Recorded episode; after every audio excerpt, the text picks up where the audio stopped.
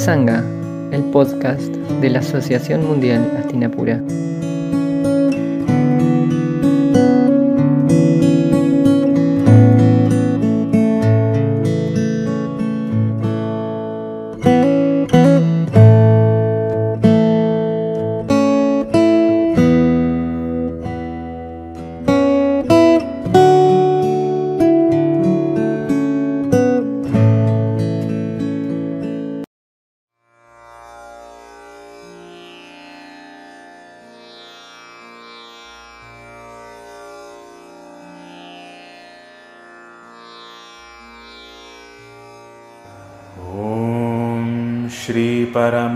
श्रीपरमात्मने नमः।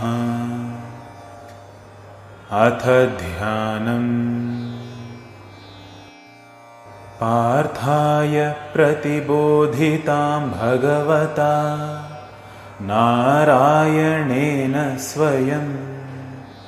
व्यासेन ग्रथितां पुराणमुनिना। मध्ये महाभारतम् अद्वैतामृतवर्षिणीं भगवतीम् अष्टादशाध्यायिनीम् अम्ब त्वामनुसन्दधामि भगवद्गीते भवद्वेषिणी नमो Bhagavad Gita, la canción del Señor, con notas pedagógicas de la profesora Ada Albrecht. पुल्लारविन्दायतपत्रनेत्र येन त्वया भारततैलपूर्णः। प्रज्वालितो ज्ञानमयः प्रदीपः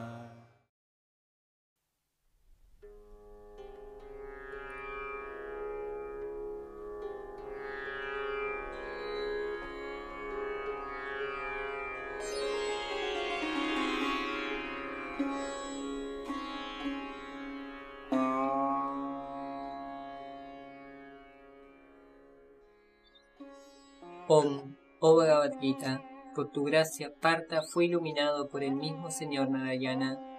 Tú has sido incorporada en el medio del Mahabharata por el anciano sabio Vyasa. Oh Divina Madre, destructora de los renacimientos, que nos bendices con el néctar del Advaita y que te hayas compuesta por 18 capítulos. En ti, oh Bhagavad oh Madre afectuosa, yo medito. Hola, ¿cómo están queridos oyentes? Les sorprendí con esta introducción un poco abrupta. No recordarles eh, que ese es el mantra que escuchamos al comienzo y al final y que es muy lindo eh, recitarlo al comenzar el estudio de, del Bhagavad Gita. ¿sí? Recordamos que es, es Dios hecho palabra y tenemos que invocar, invocar a esa divinidad para poder comprender, no, no, es con la mente que vamos a entender el, el Bhagavad Gita, sino con, con, el corazón. Y bueno, que Dios nos, nos ilumine para poder, para poder comprenderlo. Bueno, bienvenidos, como les decía, una vez más, episodio número 20.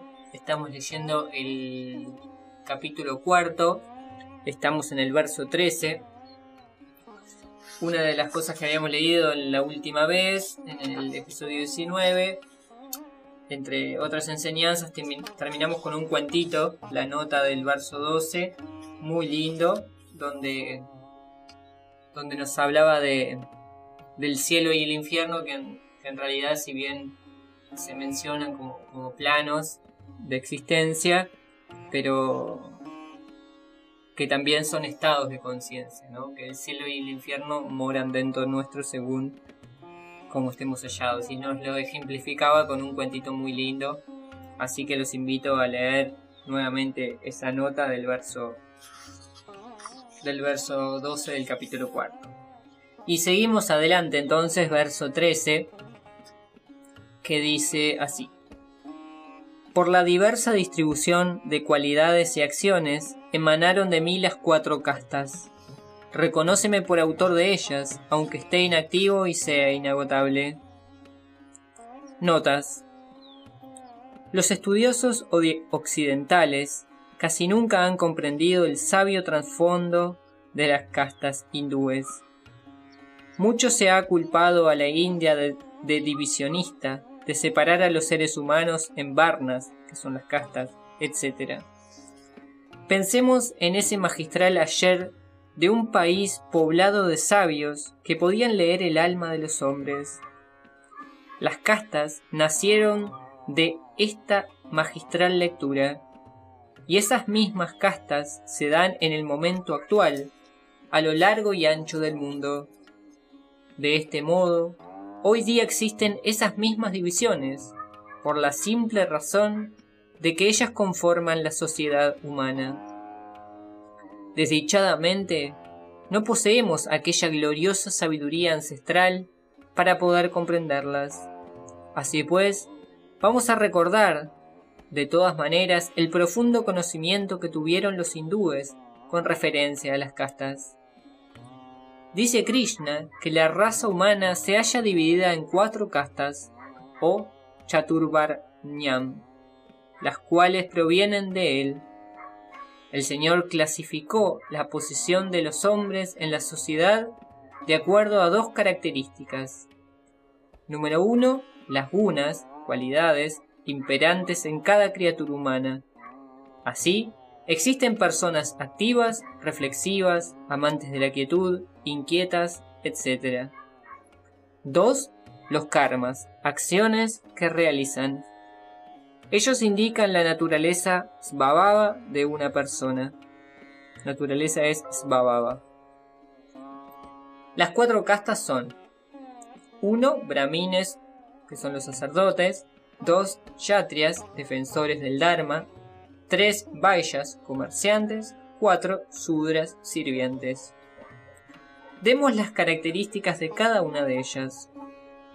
Los sacerdotes o brahmines poseen predominancia de laguna sattva o armonía. Ellos realizan control de la mente y los sentidos, tienen tendencias hacia el autoconocimiento y la realización espiritual. Aman la enseñanza de los textos sagrados y son felices visitando los templos. La vida pasajera y cambiante no los atrapa y en cambio sienten una gran inclinación hacia la oración, la meditación y el silencio. Estar con Atman es para ellos la verdad de la vida. En los yatrias o defensores del Dharma, la virtud, laguna rajas o actividad es la que predomina. Repito, en los yatrias o defensores del Dharma, la virtud, laguna rajas o actividad es la que predomina. Sin embargo, también poseen guna sattva, si bien subordinada a la primera, y por ello actúan con rectitud. Son personas activas, pero su actividad siempre se dirige hacia el bien. Suelen pensar más en el bienestar de los demás que en el suyo propio. Poseen una naturaleza firme y no son doblegados por las situaciones adversas.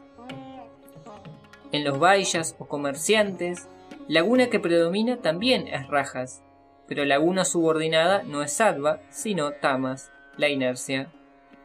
Siempre están en movimiento, su mente jamás está quieta, hablan mucho y se comprometen continuamente con el mundo material.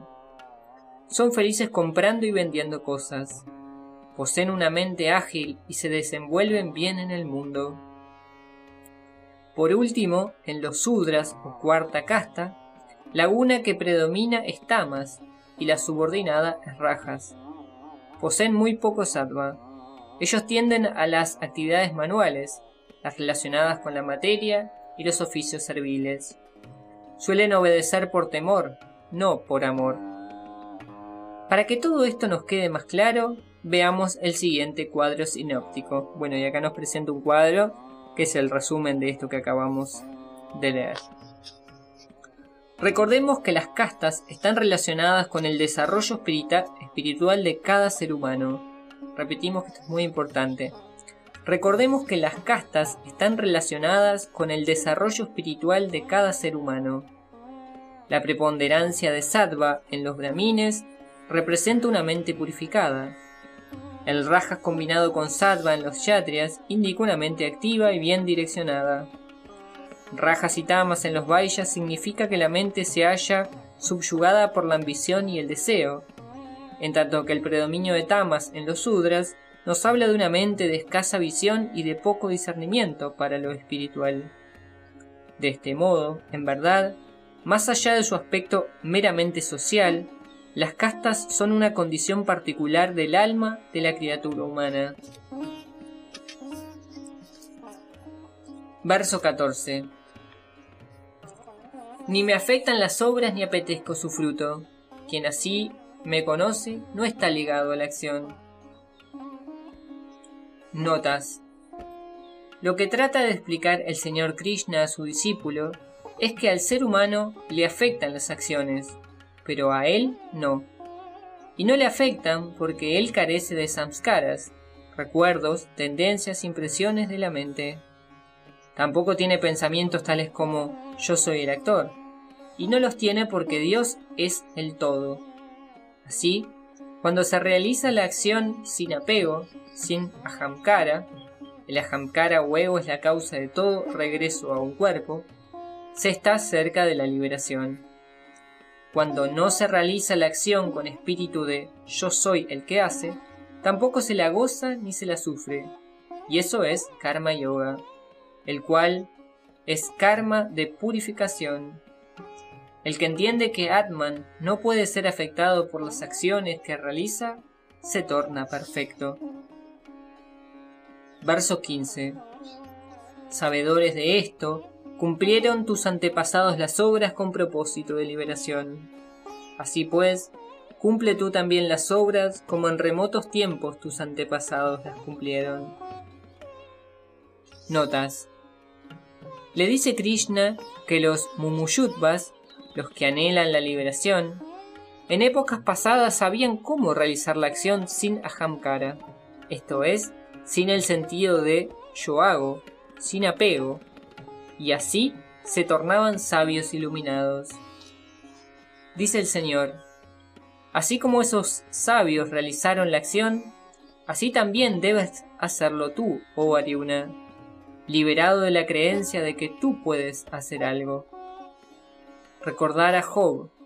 Dios me dio, Dios me quitó. Nos dice, yo conquisté y yo... No dice, perdón, no dice yo conquisté y yo perdí. Repito, recordar a Job, que, que decía, Dios me dio, Dios me quitó. No dice yo conquisté y yo perdí.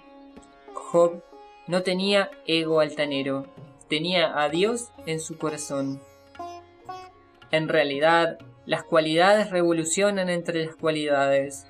Guna Guneshu Bartante. Eso ya lo habíamos leído en versos anteriores. Las tres cualidades, sattva, rajas y tamas, se relacionan entre sí y son ellas las que generan, generan el universo o bien lo destruyen. Repito, las tres cualidades, sattva, rajas y tamas, se relacionan entre sí y son ellas las que generan el universo o bien lo destruyen. Verso 16. ¿Qué es la acción? ¿Qué la inacción? Aún para los mismos sabios es difícil la respuesta. Así, te declararé lo que es la acción, y sabiéndolo, quedarás libre de mal. Estas preguntas que parecen tan obvias, ¿no? Sin embargo, aún para los mismos sabios es difícil la respuesta, nos dice el Bhagavad Gita. Repito, ¿qué es la acción? ¿Qué la inacción? Aún para los mismos sabios es difícil la respuesta. Así, te declararé lo que es la acción, y sabiéndolo, quedarás libre de mal. Notas. Aún los Kabir, poetas y sabios, no supieron explicar qué es la acción y qué la inacción. Dice el Señor a su discípulo, cuando sepas cómo actuar, cuando entiendas lo que es la acción y la inacción, te liberarás de lo inauspicioso, Ayubat, o sea, Samsara, el universo. La acción es Prakriti, materia, y la inacción es Atman, espíritu. Repetimos, la acción es Prakriti, materia, y la inacción es Atman, espíritu. todo cuanto le dice Krishna a Aryuna en este verso, en estos versos, perdón, todo cuanto le dice Krishna a Aryuna en estos versos 16 y 17 es para motivar a su discípulo a fin de que comprenda lo que le enseñará en el verso 18. Verso 17. Necesario es distinguir entre la acción correcta, la acción incorrecta y la inacción. Misterioso es el sendero de la acción. Notas. Sri Krishna menciona aquí las diferentes clases de acciones. Es muy difícil conocer los senderos de la acción, pero el Señor nos lo explicará en los versos siguientes. Verso 18. Quien ve la inacción en la acción y la acción en la inacción, es sabio entre los hombres y en armonía permanece mientras ejecuta toda acción. Lo repito porque es medio un trabalenguas. Lo leo pausadamente a ver si lo podemos entender. Quien ve la inacción en la acción y la acción en la inacción es sabio entre los hombres y en armonía permanece mientras ejecuta toda acción.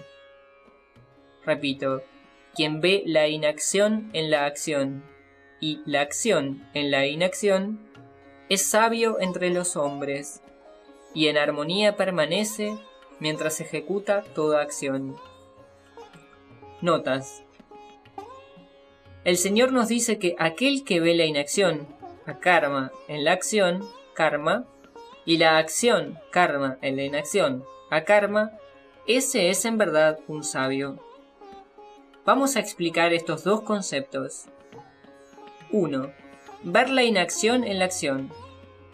Cuando el hombre sabio se halla con su mente y su corazón posados en Atman, que es inmutable, y contempla silenciosamente el movimiento del mundo y no se identifica con éste, entonces podemos decir que ve la inacción en la acción. Él ve a Atman, inacción, que trasciende el mundo fenoménico. Y dos, ver la acción en la inacción. Este es el caso contrario al anterior. Cuando un hombre dice yo no estoy haciendo nada, en realidad está actuando, está creando karma, pues su mente piensa no hago, lo cual es una forma de hacer algo en el mundo de las gunas o cualidades. Esto es lo que se llama acción en la inacción.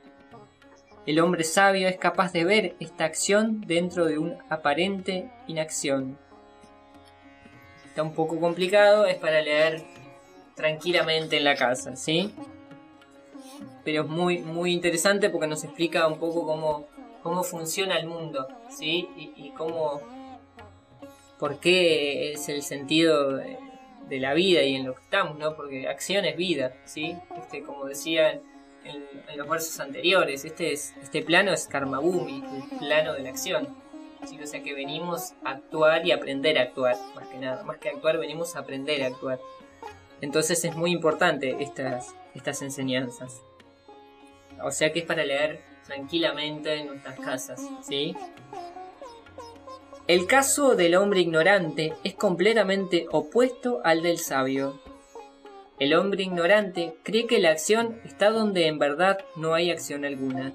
Es decir, él está activo en el mundo, al mismo tiempo, allí donde está la acción, dentro de su propia mente, ese hombre ignorante dice, aquí no hay acción alguna. Tomar la inacción como si fuera acción se asemeja a cuando viajamos en tren. Repito, tomar la inacción como si fuera acción se asemeja a cuando viajamos en tren. Creemos que todos los árboles se mueven, pero en verdad los árboles están quietos y somos nosotros los que nos movemos. Y tomar la acción por inacción se asemeja a cuando miramos las estrellas. Decimos, ellas están quietas, siendo que en verdad ellas se mueven. Atman está más allá de la acción. Yo creo que actúo cuando me identifico con Abhimana o Ahamkara el yo personal. Si permanezco en Atman, veo la inacción en todo. Estando yo en Atman, estando yo en Atman, repito, si permanezco en Atman, veo la inacción en todo, estando yo en Atman. Cuando el ser humano se une a Atman, entonces, haga lo que haga, realiza la inacción en la acción. Cuidado, nos aclara con signo de admiración, cuidado. Nunca debemos decir estar activos en Atman, porque cuando se está en Atman, se está en un nivel superior, se ha trascendido toda acción. ¿Sí? Repito esto último, cuidado. Nunca debemos decir estar activos en Atman, porque cuando se está en Atman, se está en un nivel superior, se ha trascendido toda acción. Es muy importante que los discípulos estudien y reflexionen sobre este verso de nuestro Bhagavad Gita. ¿Sí? Acá Ada nos repite eso que acabamos de decir, ¿no? Es muy importante que los discípulos estudien y reflexionen sobre este verso de nuestro Bhagavad Gita. ¿Sí? Porque está íntimamente relacionado con, la vida, es la vida misma. ¿sí? Entender, entender la acción es entender el sentido de la vida. Verso 19. Al de obras no moldeadas en el deseo, y cuyas acciones se consumen en el fuego de la sabiduría, los doctos le llaman sabio. Repito. Verso 19. Al de obras no moldeadas en el deseo, y cuyas acciones se consumen en el fuego de la sabiduría, los doctos le llaman sabio. Notas. A partir de este verso, el Señor comienza a dar las características del hombre sabio. Pero veamos primeramente cómo actúa el hombre común. La acción del hombre común es generada por dos factores. Primero aparece un pensamiento o movimiento mental. Esto es llamado sankalpa, este Sankalpa es la fantasía de la mente y de las emociones que siempre observan el mundo con ambición de relacionarse con él. Luego surge Kama, el deseo, que impele al ser humano a la acción. Así pues, Sankalpa, el movimiento mental, y Kama, el deseo, son los padres de la acción para el hombre común. Este se compromete con cuanto hace, goza si las cosas le salen bien y se entristece cuando le salen mal. En cambio, el hombre que posee viveka, discernimiento, contrariamente al primero, realiza su acción sin sankalpa y sin kama, razón por la cual sus acciones se queman en el fuego de la sabiduría. ¿Y cuál es ese fuego que quema al deseo? ver la inacción que subyace en toda acción. ¿Sí? Vuelve al verso anterior. O sea, ¿y cuál es ese fuego que quema el deseo? Es justamente ver la inacción que subyace en toda acción. Como decía en versos anteriores. Guna Gunesha Guneshu bastante. Las cualidades revolucionan entre cualidades. ¿sí? Nosotros somos Atman y estamos inactivos no podemos hacer nada. Cuando estamos en Atman, simplemente no hacemos. ¿sí? Son, son las gunas que revolucionan entre sí.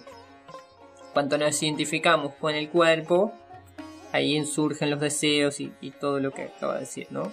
Kama y Sankalpa, ¿sí? La mente se mueve y surgen los deseos. En el universo, todo se mueve como consecuencia de la interrelación de las tres gunas o cualidades de la naturaleza.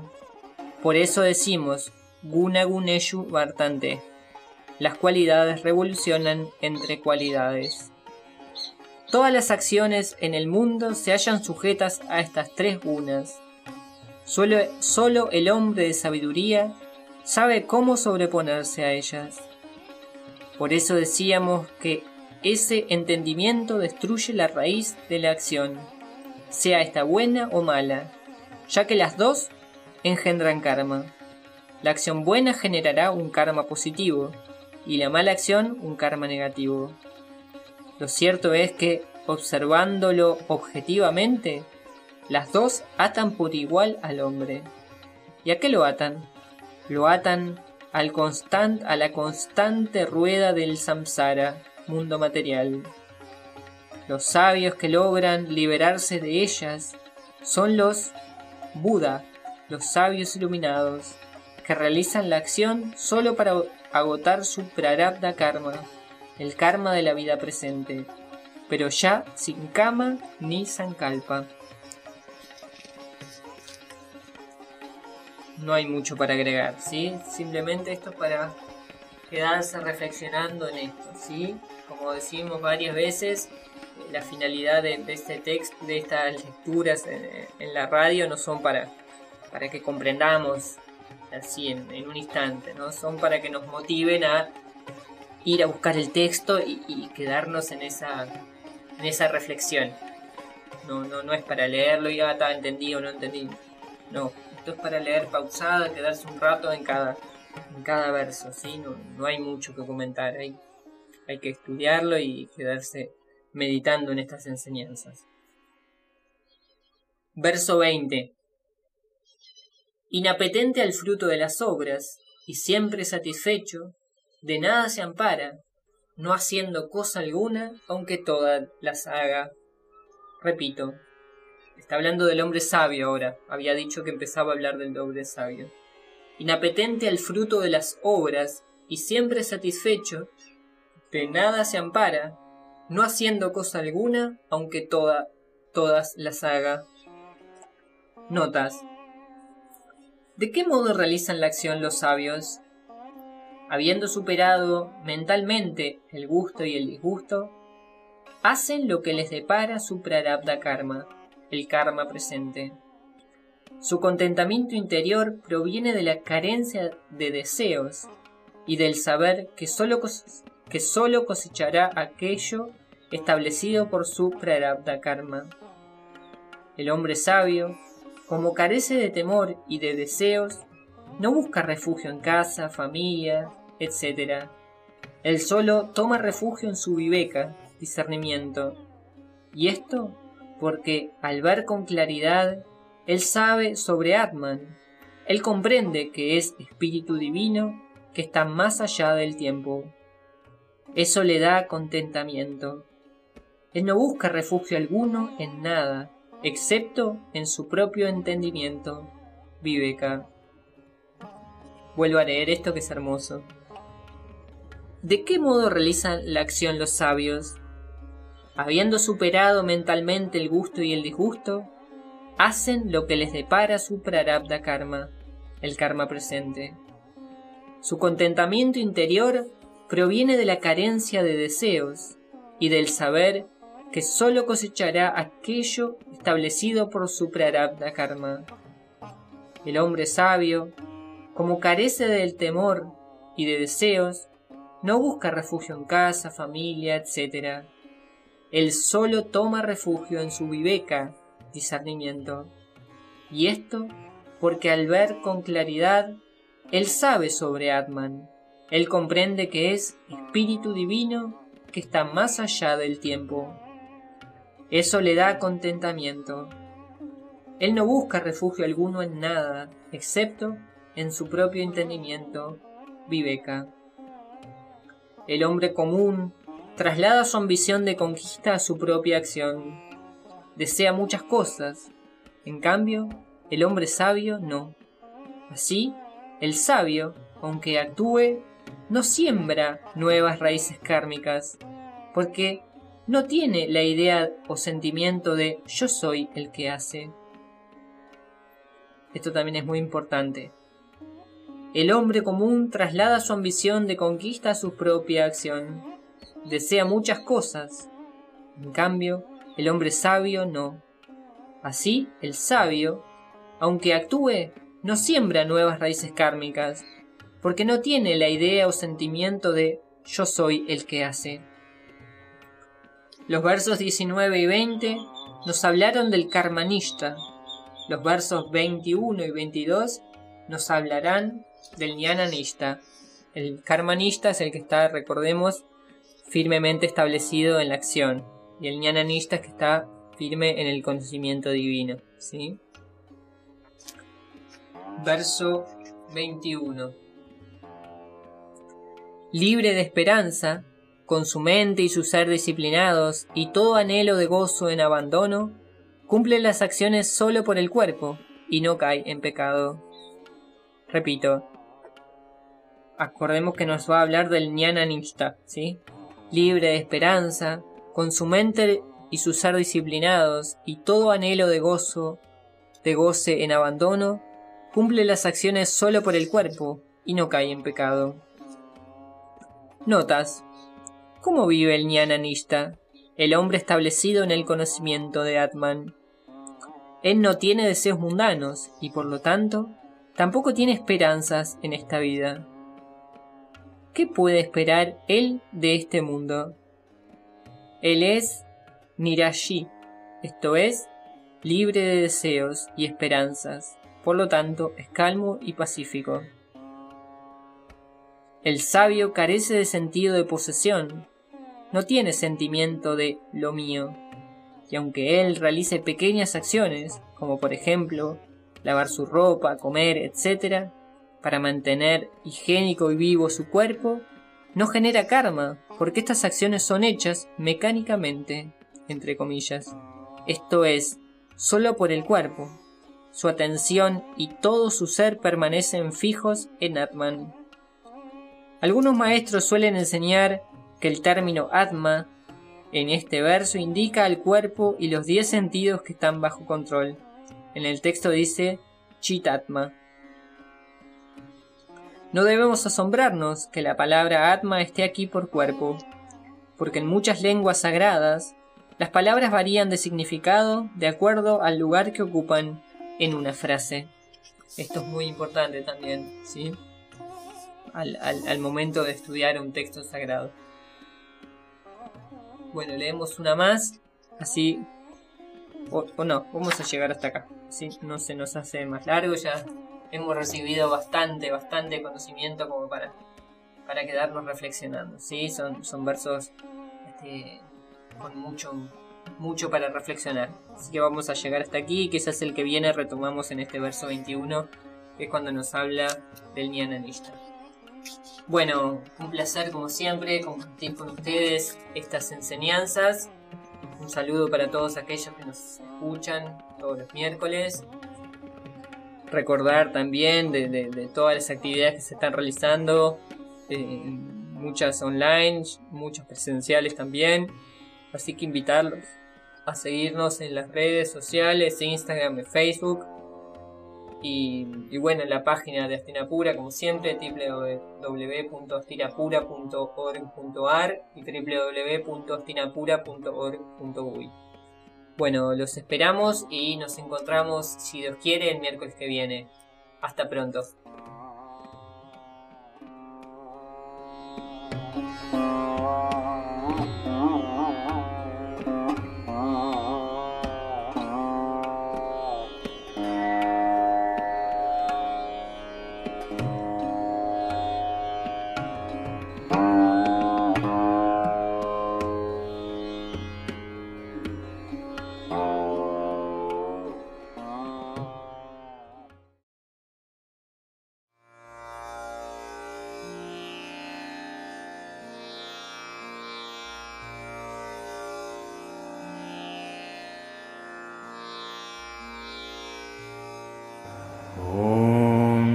श्रीपरमात्मने नमः। अथ ध्यानम्। पार्थाय प्रतिबोधितां भगवता। नारायणेन स्वयं। व्यासेन ग्रथितां पुराणमुनिना। मध्ये महाभारतम् अद्वैतामृतवर्षिणीं भगवतीम् अष्टादशाध्यायिनीम् अम्ब त्वामनुसन्दधामि भगवद्गीते भवद्वेषिणी Bhagavad Gita, la canción del Señor, con notas pedagógicas de la profesora Ada Albrecht. लारविन्दायतपत्रनेत्र येन त्वया भारततैलपूर्णः। प्रज्वालितो ज्ञानमयः प्रदीपः।